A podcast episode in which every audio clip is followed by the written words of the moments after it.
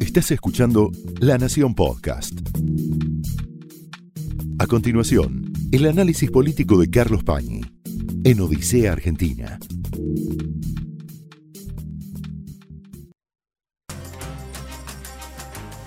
Muy buenas noches, bienvenidos a Odisea.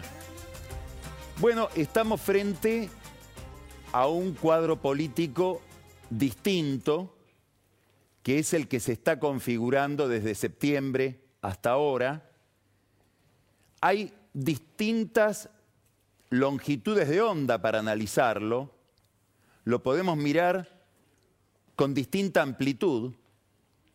Me gustaría empezar pensando, observando algunos datos en los que venimos insistiendo acá en Odisea desde hace tiempo, que son los que forman parte de una especie de telón de fondo, de contexto, en el cual después se libra la lucha política y se producen victorias como la que ayer tuvo la oposición, derrotas como la que tuvo el gobierno, movimientos en fuerzas políticas nuevas, pero sobre un panorama especialmente peculiar que tiene algunos rasgos de desencanto, de desapego, de crítica a la política en general y sobre todo a las fuerzas mayoritarias. ¿Por qué es importante tener en cuenta estos datos? No solamente porque explican algunas características, peculiaridades de la elección de ayer y de todo el proceso electoral que estamos viviendo desde las primarias. Es mucho más importante tener en cuenta estos datos que se manifiestan en las urnas porque son el contexto, el terreno sobre el que el gobierno tiene que llevar adelante un ajuste. Al presidente no le gusta la palabra ajuste, la quiere evitar como cualquier dirigente político y sobre todo por venir de una fuerza con un componente demagógico, distribucionista muy importante, pero si es que van, como promete Alberto Fernández, hacia un acuerdo con el fondo, a ese acuerdo solamente se puede alcanzar, se puede llegar por medio de un ajuste, con medidas antipáticas. Esas medidas antipáticas, ese ajuste, se va a realizar sobre una sociedad que dijo lo siguiente. El frente de todos, el oficialismo, perdió ayer, en relación con la elección presidencial del 2019, 5.200.000 votos. Es decir, entre la elección presidencial de Alberto Fernández y las elecciones de ayer a nivel nacional, hubo una pérdida, una fuga de 5.200.000 voluntades que estaban alineadas detrás del gobierno y hoy no lo están. Estamos hablando de que el gobierno perdió en dos años 40% de los votos. Bueno, este dato, que si lo sitúo en la provincia de Buenos Aires, me da una pérdida de 41%, 2 millones y medio de estos 5, millones 200, 2 millones de votos, perdón, 2 millones de votos se perdieron en la provincia de Buenos Aires, que es el territorio de Cristina Kirchner. Estos dos números materializan, cuantifican la gran tensión interna, la gran discusión respecto de quién es el responsable de esta deriva que tomó el gobierno y que tomó el oficialismo. ¿Por qué? Porque esta dinámica de derrota, los principales protagonistas, quienes están mirando a Alberto Fernández en la Casa Rosada desde el oficialismo, gobernadores, intendentes, Cristina, la Cámpora, la ponen en la perspectiva del 2023. Entonces dice, si perdimos 5 millones de votos en dos años y volvemos a perder lo mismo en dos años más, bueno, nuestra perspectiva de supervivencia está muy puesta en peligro por la gestión de este gobierno. Esto es el centro del problema dentro del oficialismo y a la luz de, estas, de estos números y de este drama se mira la viabilidad o no del ajuste que implica un acuerdo con el fondo. Ahora, cuidado, porque juntos, juntos por el cambio que le fue muy bien, que tuvo una victoria muy importante ayer, perdió entre el 2019 y la elección de ayer 1.700.000 votos. Este es un dato que tiene anotado en su libretita negra Mauricio Macri. es decir, está diciendo o está pensando para sí y para su entorno, tan mal no me fue. En alguna medida en estos números está pensando Miguel Piqueto cuando dice, me hubiera gustado que Macri hablara en el acto de festejo de la victoria de ayer. Porque si miramos los números de Macri en el 19 con los números de ayer, sacó 1.700.000 votos más juntos por el cambio, que no es en términos porcentuales tanto menos lo que sacó ayer. Es 10% contra 40 del gobierno. En la provincia de Buenos Aires esa pérdida fue de 500.000 votos. Ahora, estos son dos datos, la pérdida de votos en el oficialismo y en su principal oposición, que hablan de cierta retirada de la, de la, voluntad popular respecto del plato principal que ofrece la política argentina. Y la búsqueda de opciones, de alternativas. Una alternativa es la abstención.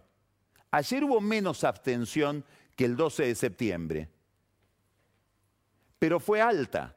Fue el índice de asistencia más bajo desde el 83 hasta la fecha después del 12 de septiembre.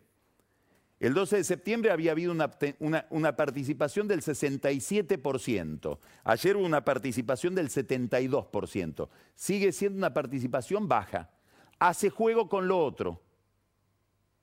Con ese repudio de 5 millones, 6 millones 200 mil personas de la oferta que tiene el Frente de Todos y Juntos por el Cambio como fuerzas dominantes. Hay otra alternativa que no es no ir a votar, es irse por los bordes del sistema. Entonces apareció en la elección de ayer dos fenómenos que los venimos viendo evolucionar desde las primarias. Uno es la expansión, en términos relativos muy importante, de algo que no se suele denominar así en la Argentina. Hay como una visión culposa de esa palabra, a, diferencia de otras sociedades, pero que ahora se empieza a denominar de esta manera, la derecha, no el centro derecha, que es la manifestación culposa de esa misma denominación, no, la derecha. Milei expert.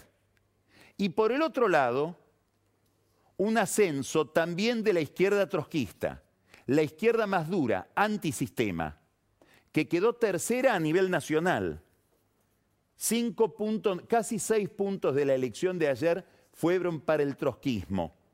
Un millón trescientos setenta y mil votos, con algunas novedades locales interesantes. Una de ellas es que obtuvieron un diputado nacional en Jujuy. En Jujuy jugaron tres fuerzas que obtuvieron representación en el Congreso el gobierno de Jujuy que consiguió Gerardo Morales un solo diputado, el kirchnerismo un diputado y el trotskismo un diputado. Y en la capital federal entra un diputado, una diputada trotskista al Congreso, Miriam Bregman, por primera vez desde el año 2001,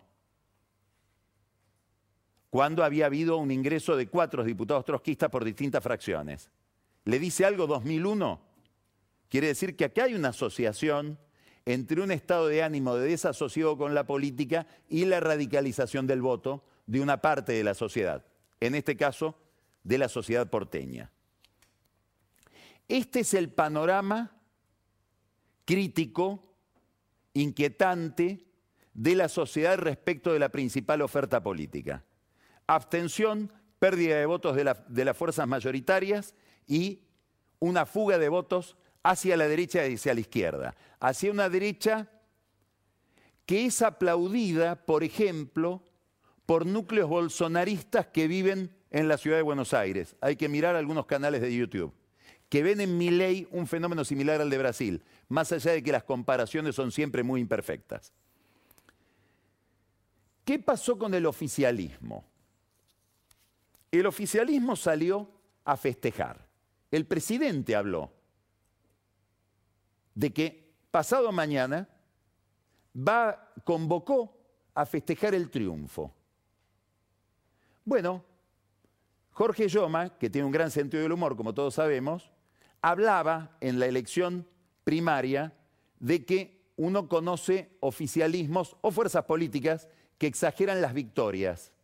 Es difícil encontrar una que exagere las derrotas. Estaba hablando de la gran crisis, el gran lío que se armó dentro del Frente de Todos cuando perdieron en las primarias. Ahora el mismo Yoma dice, aparece otra modalidad del gobierno, inventar victorias. Otra curiosidad. ¿De qué se trata? Se trata de una picardía, es una picardía con patas cortísimas, porque salieron a nueve puntos detrás del ganador. No, hay otro problema. No es que nos quieren engañar, se quieren engañar. Y tiene que ver con una lógica, con una psicología que nos afecta a todos los seres humanos. La felicidad o la desdicha el triunfo o el fracaso son un gradiente, un escalón respecto de lo que imaginamos que va a pasar. ¿Por qué vio la derrota como un triunfo Alberto Fernández ayer? Porque pensaba que iba a tener una catástrofe y que su gobierno no iba a terminar el mandato. Esto es lo que hace que con una derrota más aceptable para él, sobre todo en la provincia de Buenos Aires, casi un empate, sale a festejar como un adolescente, diciendo cosas que nadie entiende y sosteniendo de nuevo, como suele hacer tantas veces, de manera muy preocupante a veces, un diálogo enloquecedor con la sociedad. Pero claro, para entender por qué festeja ese adolescente que dice hemos ganado cuando perdió, hay que entender qué suponía que iba a pasar. Y esto es lo que le da aliento a un gobierno que tuvo una derrota muy importante, como acabamos de decir. Es decir, perdió el 40% de los votos respecto del capital que tenía. Le va bien en algunas provincias, le va bien en Tierra del Fuego, porque logra dar la vuelta, y bien. Le va bien en Chaco, logra dar la vuelta, no tan bien, ahí, empatado casi, Capitanich. Cuidado, pierde Santa Fe, que gobierna, pierde Chubut, pierde La Pampa, provincia históricamente peronista, la provincia presidente Perón, y pierde mal por varios puntos. Importante Chubut, importante La Pampa, importante Santa Fe. ¿Por qué? Porque son provincias donde se dirimen senadurías. Pierde Misiones, pierde muy mal Entre Ríos, donde emerge una figura conocida, pero ahora con un poder territorial importante, que es Rogelio Frigerio. Y hay otro dato importante para tener en cuenta, otro rasgo de esta elección, que si uno lo pone en la perspectiva del 2023 adquiere otro significado, que es que tiene triunfos muy ajustados. En Salta, casi un empate, en San Juan, en San Luis, en Tucumán se pegó un gran susto Mansur, Quiere decir que si uno mira el mapa federal, aparecen cosas muy interesantes. La primera es que dirigentes que cuando miran la encuesta están muy bien en términos de imagen, pero ven que pierden votos. Esto va a regir la conducta de muchos líderes territoriales del peronismo durante los próximos dos años. Miran al gobierno como un factor de su desgracia y de una desgracia que si no fuera por el gobierno nacional creen no tener porque se ven en la encuesta y se ven bien. Lo mismo pasa con algunos intendentes del conurbano bonaerense. El otro fenómeno es que cuando uno mira el mapa y ve estas derrotas y estas victorias tan ajustadas y no aparece ningún ganador limpio, nítido, contundente, Dice, ¿y cómo van a ser las elecciones provinciales del 2023? Si empiezo a pensar en el poder territorial federal de Juntos por el Cambio en el poder territorial federal del Frente de Todos. Si empiezo a pensar en las carreras nacionales que se habían imaginado algunos dirigentes como Bordet, como Uñac, como el mismo Juan 23. Es decir, Mansur, que ahora está buscando un número de papa que ya no existe, porque después de 23 no vino ningún otro. Será 27, 31. ¿Cuándo le tocará a Mansur ser presidente después de esto que fue casi una derrota de una provincia donde tiene todas para ganar? Sobre todo por el tipo de, de poder que ha ejercido. En contraste con todo esto, una curiosidad, a Leandro Santoro que estuvo hace poco acá en Odisea, le fue relativamente bien en la capital. Y esto lo puede alegrar a Alberto Fernández porque es un candidato postulado por Fernández. Santoro hizo la mejor elección que hizo el PJ en la capital federal desde 1997, una rareza. Con la reta enfrente, con Vidal enfrente, con la gran polémica sobre la educación, se confirma lo que dice muy en la intimidad y no repetirá nunca en público Mauricio Macri. Santoro es el mejor candidato que tiene la capital. Lo dice irónicamente, dice, se anima a hablar de educación cuando cerraron los colegios. Y por ahí hasta que gana la discusión. El gran tema es la provincia de Buenos Aires, porque es la sede central de este proyecto de poder encabezado hasta ahora por Cristina Kirchner. Y ahí hubo una recuperación que comparada con la catástrofe imaginaria que estaban conjeturando, se transforma para ellos, no para la realidad, en un triunfo extraordinario. Vamos a ver, los invito a ver un cuadro parecido a uno que ya vimos hace dos o tres lunes. Esto lo elabora Federico Aurelio, el presidente de Aresco, la consultora Aresco. Es muy interesante para ver qué es lo que pasó. Fíjense qué interesante, todos ganaron. Crecieron 462 mil votos en el frente de todos, victoria Tolosa Paz. Los malvados la llaman derrota Tolosa Paz ahora. Juntos recupera 218 mil votos y otras fuerzas donde están Expert, la izquierda 589 mil votos. Entonces, si todos sacaron más votos, ¿de dónde vinieron esos votos que sacaron? ¿Quién perdió? Cayó el número de votos en blanco y anulados, cayó mucho el número de ausentes. Y los partidos que no habían alcanzado el piso para entrar, que sumaron 728 mil votos en las elecciones de el 12 de septiembre. Acá está la clave. Todos los demás aumentaron. Por supuesto que la recuperación más grande la tuvo el frente de todos. Y ya habíamos hablado de esto. También mirando un, gráfico de, Federico Aurelio, ¿cómo se puede explicar esa recuperación? Ahora vamos a detenernos más, más eh, eh, eh, con mayor precisión en esto. Pero básicamente había una gran potencial de recuperación por la gran caída. Es decir, entre el 2019, elección presidencial, y las pasos de septiembre, el Frente de Todos perdió en la provincia de Buenos Aires dos millones y medio de votos. Ahora recuperó 500. Recuperó un cuarto de lo que había, un quinto, digamos, la quinta parte de lo que había perdido.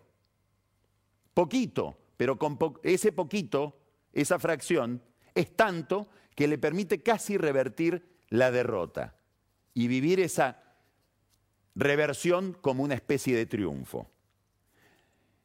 Vamos a mirar por qué se produjo esto, algunas hipótesis de por qué se produjo. Miren este cuadro que está elaborado por Carolina Yeyati de Wonder, de la consultora Wonder. Estos son encuestas de los días previos a la elección. Ayuda en 2020. Recibí más de una ayuda en el 2020. 55% de los que recibieron más de una ayuda en el 2020 votan por Tolosa Paz. Solo 18% vota por Juntos. Hay una relación entre ayuda y voto, obviamente. Recibí una sola ayuda.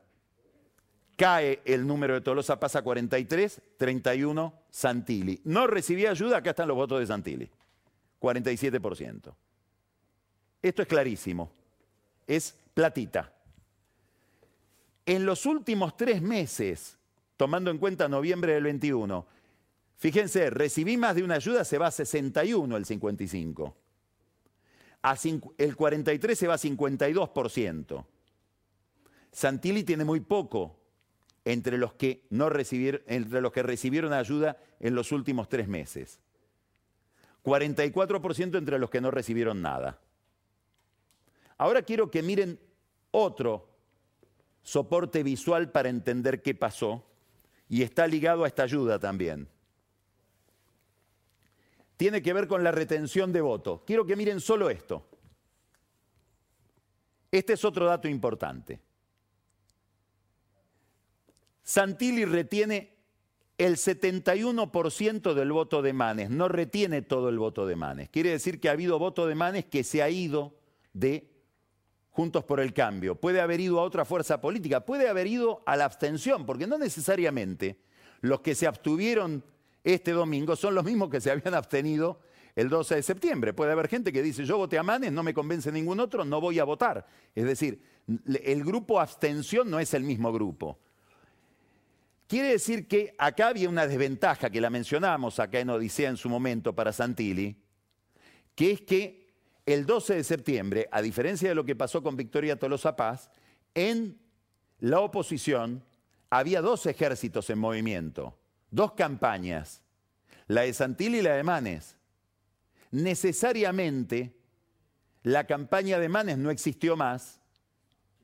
Puede ser que se hayan movilizado los radicales por Santilli, pero no quiero que lo hayan hecho tan intensamente. Y hay gente que votaba a Manes para no votarlo a Santilli. Y esa gente seguramente ha buscado otra opción. Esto explica también que Santilli no haya tenido la recuperación que sí pudo tener el Frente de Todos. Ahora miremos este otro material.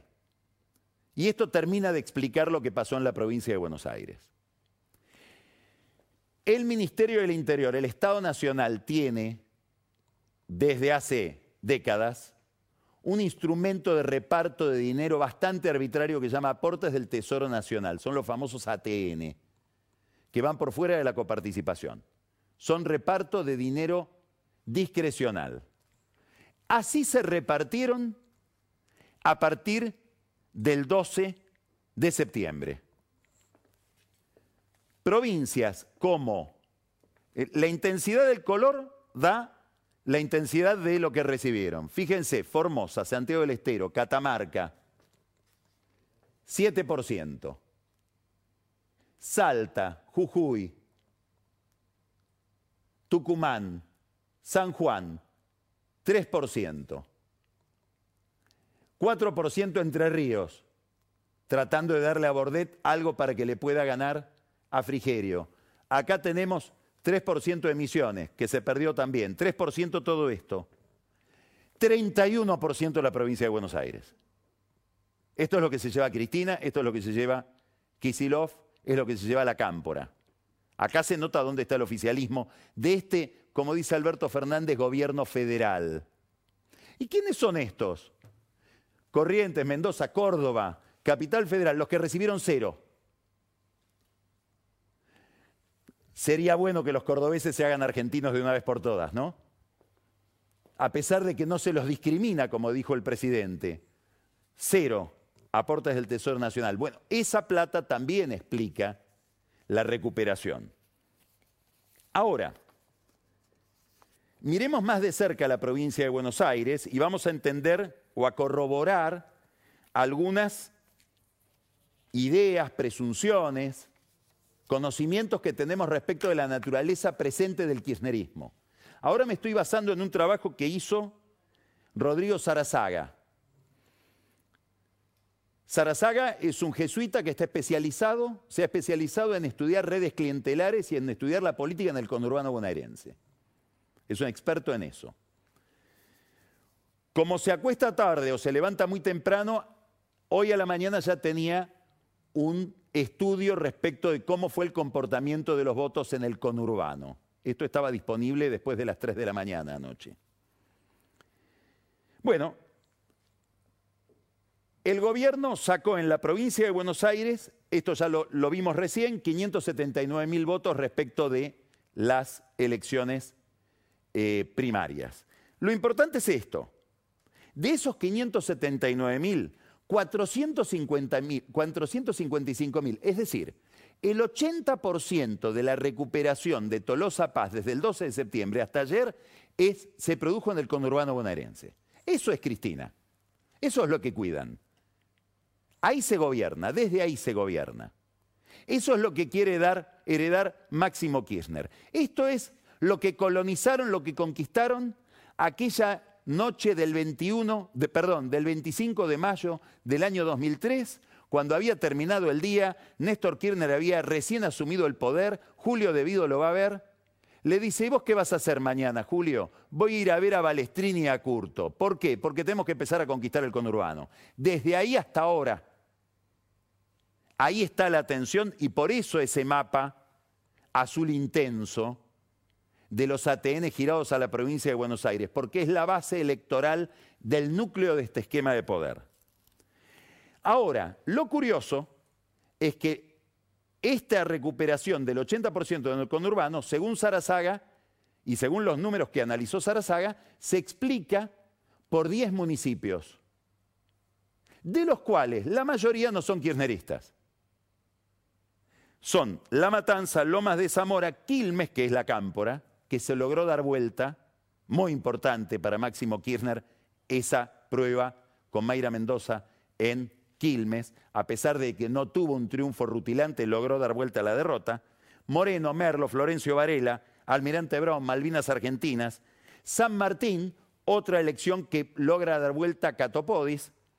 Pilar. Eso es el núcleo de estas municipalidades. Estos son los intendentes que forman el cuadro de honor de la provincia de Buenos Aires y los que tienen derecho a levantar la voz.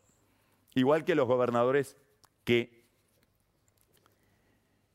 salieron ganando, aunque sea por poquito, en el interior.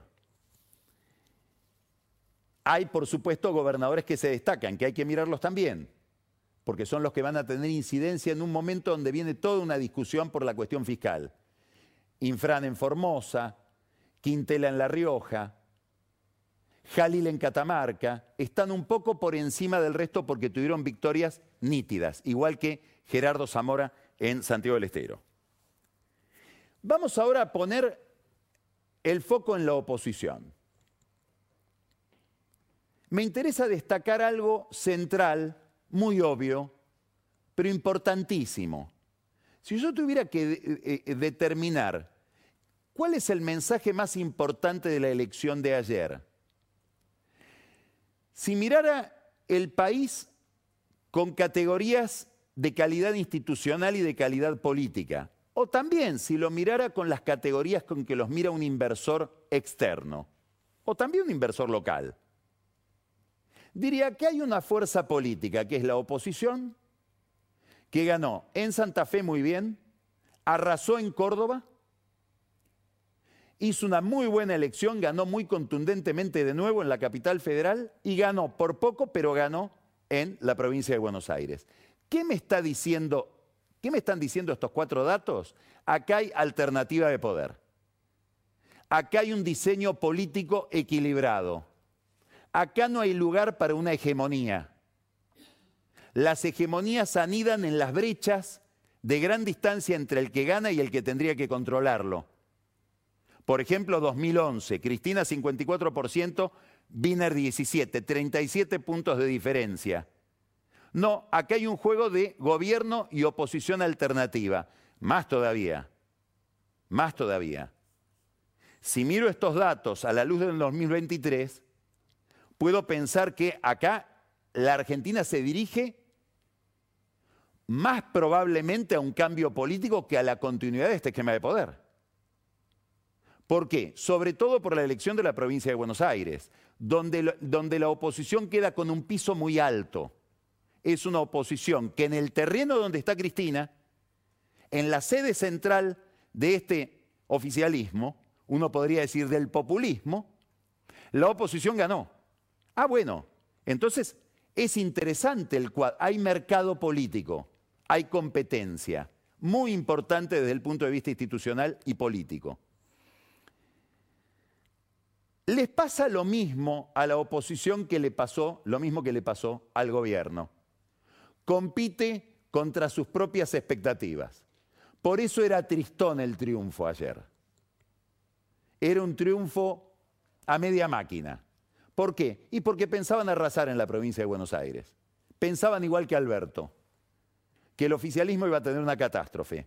Y se produjo esto otro, que es una recuperación menor en términos relativos a la que se produce en el gobierno. Ahora, si uno no hubiera tenido paso, si uno no hubiera tenido primarias y esto hubiera sido la única elección, hubieran salido a dar la vuelta olímpica. Porque ganaron una cantidad de provincias, pusieron en escena una cantidad de figuras nuevas, ahora vamos a hablar de eso, y además le ganaron al gobierno la provincia de Buenos Aires. Era para un acto más feliz que el acto que tuvieron ayer. Ahora bien, ¿qué características empieza a tener esta oposición? ¿Qué hay que mirar en la oposición? Lo primero lo que acabo de decir, que viene sobre todo el radicalismo.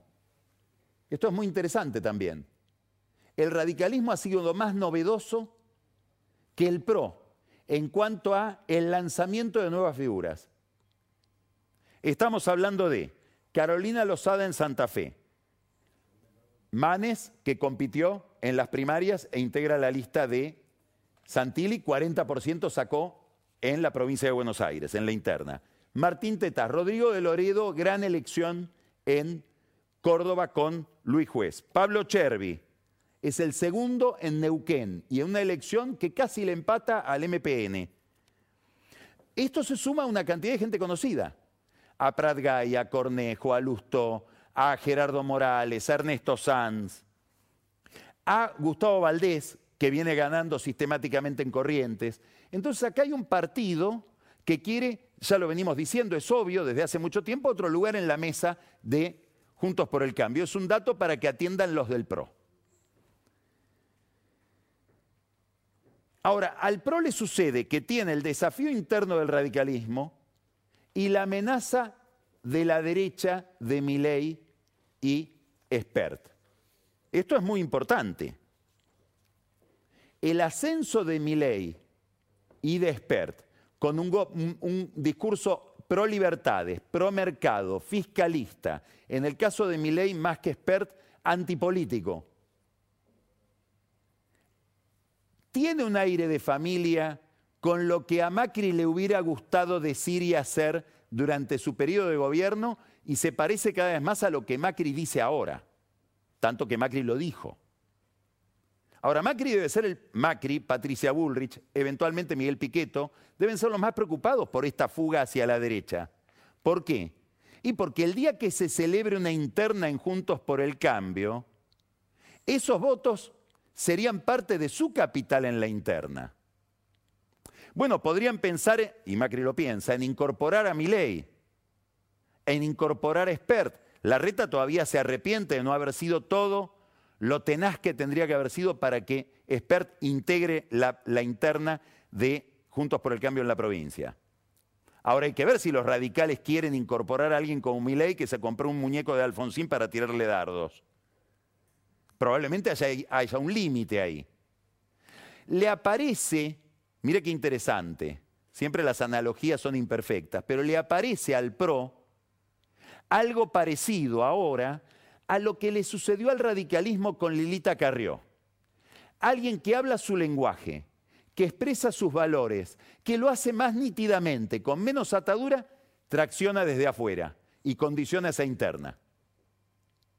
Los radicales están felices de que ahora ese problema lo tenga el PRO con ley y con Expert. Ahora, desde el punto de vista de la física electoral, es esto que estamos hablando, desde el punto de vista de los valores, del concepto, del discurso, empieza a suceder algo muy interesante. Y es que así como se descongela la interna de Juntos por el Cambio, se descongelan las palabras, se descongelan los argumentos. Y palabras que eran tabú hace cuatro años, cinco años, ahora se ponen de moda. Por ejemplo, equilibrio fiscal, ajuste fiscal, reducción de impuestos y de la presión tributaria, restricción presupuestaria. Todo esto podría eventualmente poner en valor, inducir a una lectura distinta del pasado. Un día tenemos que hablar con Camila Perochena respecto de esto. ¿Cuánto el presente ilumina el pasado y en alguna medida lo recrea? ¿Por qué? Vamos a mirar unos cuadros que ahora se pondrían de moda. Esto es la gestión de Macri en términos de presión tributaria. Ahora ellos van a desempolvar estos papeles. Macri, Duhovne, el, el, ministro de Economía más ortodoxo que tuvo Mauricio Macri, van a decir, miren esto, la presión tributaria durante el gobierno de Macri se redujo en 2.7 del producto. La nación redujo 2.3. Ah, queremos ponernos de moda ahora frente a la amenaza de Milei y de Spert. Miren esto otro. Si lo que era mala palabra, puede convertirse ahora en una especie de reivindicación. Gasto primario, gestión Macri, de 24 que heredan del kirchnerismo a 18,6%. Reducción del gasto, no del déficit, ¿eh? del gasto. En, en porcentajes del PBI en el, gobierno, en, el, en el Estado Nacional. Del 15 al 19. Miren esto otro. Este es el déficit fiscal, esto es la reducción del gasto, este es el déficit que dejó Macri. Tres décimas del el PBI contra lo heredado, 3.8. Bueno, esto probablemente, probablemente empiece a ser parte, dentro de seis meses, un año, de la campaña de la reta, además de la campaña de Macri. Esto va a ser parte de la discusión interna dentro del PRO, interna dentro de Juntos por el Cambio, y va a ser la argumentación que van a tener las figuras de Juntos por el Cambio frente al desafío de la derecha, o de la extrema derecha en algún caso. ¿Cuál es la clave ahora? ¿Qué es lo que hay que mirar en Juntos por el Cambio? Algo central. Y es algo que preocupa especialmente a alguien que está en la penumbra por decisión propia, pero que estuvo ayer en el festejo del triunfo, que es Marcos Peña. Si se puede encontrar una regla que organice, regule la competencia interna de este Juntos por el Cambio, que es otro animal político distinto del del 2015, distinto del del 2019, donde va a haber mucha disputa de poder. Esta es una gran pregunta, es el gran desafío que tiene esa organización política a partir de este éxito. Ahora bien, sobre el resultado electoral se lanza Alberto Fernández proponiéndose un poco como un nuevo Alberto, como tantas veces. Y habrá que ver si vuelve a frustrar como un nuevo Alberto. Convoca un acto junto con la CGT y los movimientos sociales, sobre todo de Levita, de Pérsico y el chino Navarro, para el miércoles, y a la cámpora de Máximo Kirchner la invitan como algo ajeno bueno, es un Fernández que dice, yo convoco ahora con esta gente que está alineada detrás de mí, no de Cristina. Envalentonado, ¿por qué? Y porque hay gobernadores, sindicalistas, intendentes que le dicen, tomá la rienda vos.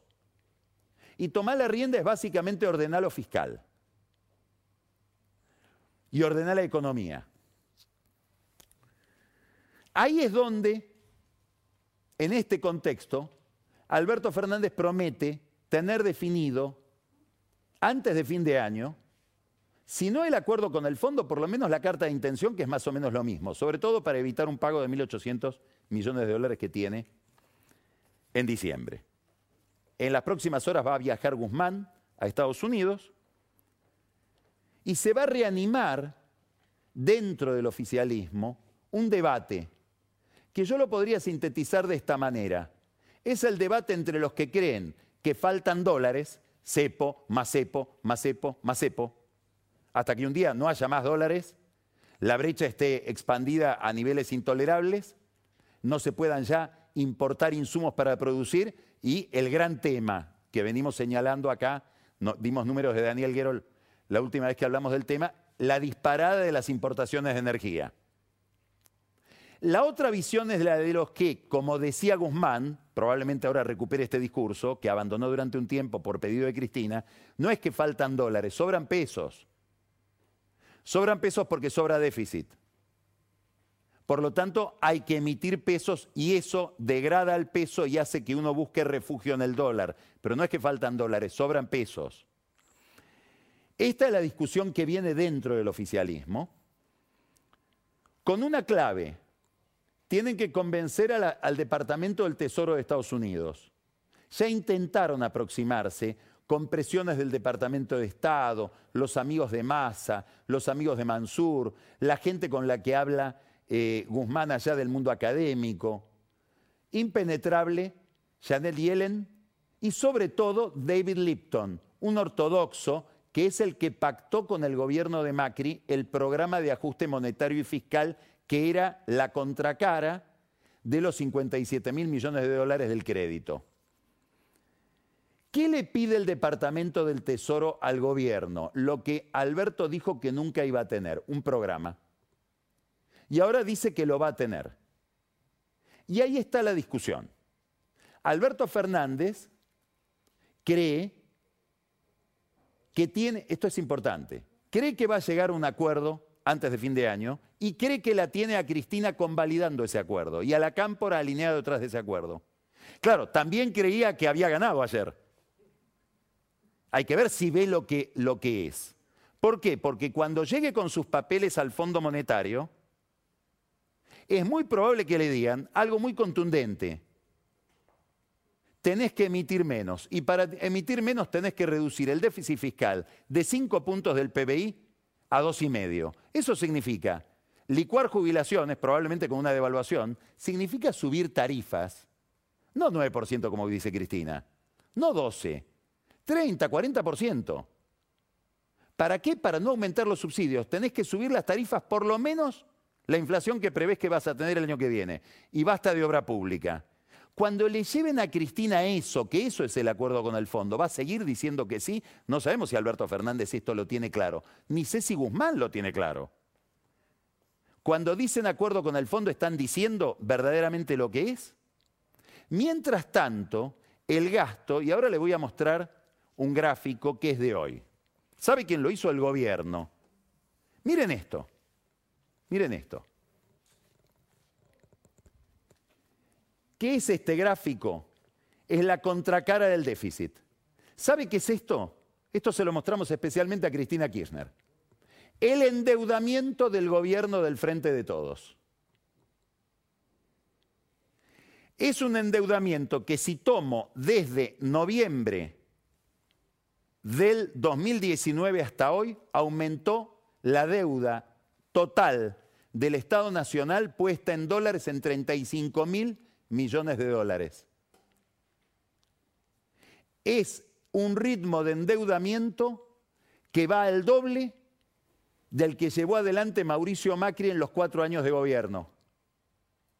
Esto es muy interesante, porque es otra señal de alguien que mira algo y confunde una victoria con una derrota y critica a Macri y al gobierno anterior por el nivel de endeudamiento cuando se está endeudando al doble.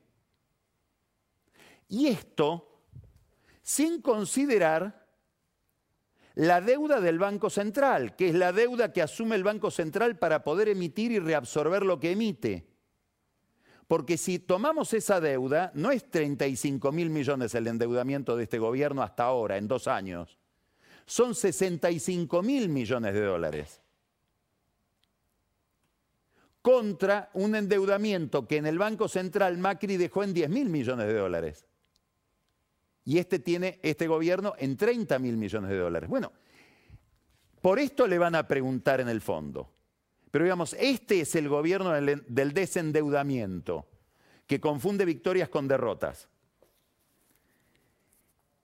En el fondo, debería festejar Alberto, y tiene motivos para festejar, la derrota de ayer, justamente por haber sido una derrota, no por ser una victoria. Gana una oposición que tiene el discurso de la racionalidad fiscal, avanza una derecha que pide menos emisión, que pide menos gasto, que pide menos presión tributaria, y empieza a haber una mayor gravitación de intendentes y gobernadores fóbicos al caos. Bueno, gracias a que perdió, se le armó un clima público mucho más favorable a un acuerdo con el fondo, que es aparentemente lo que él busca, que el clima que hubiera tenido si en otro mundo, en una realidad paralela, hubiera habido un gran triunfo de Cristina Kirchner y sus ideas.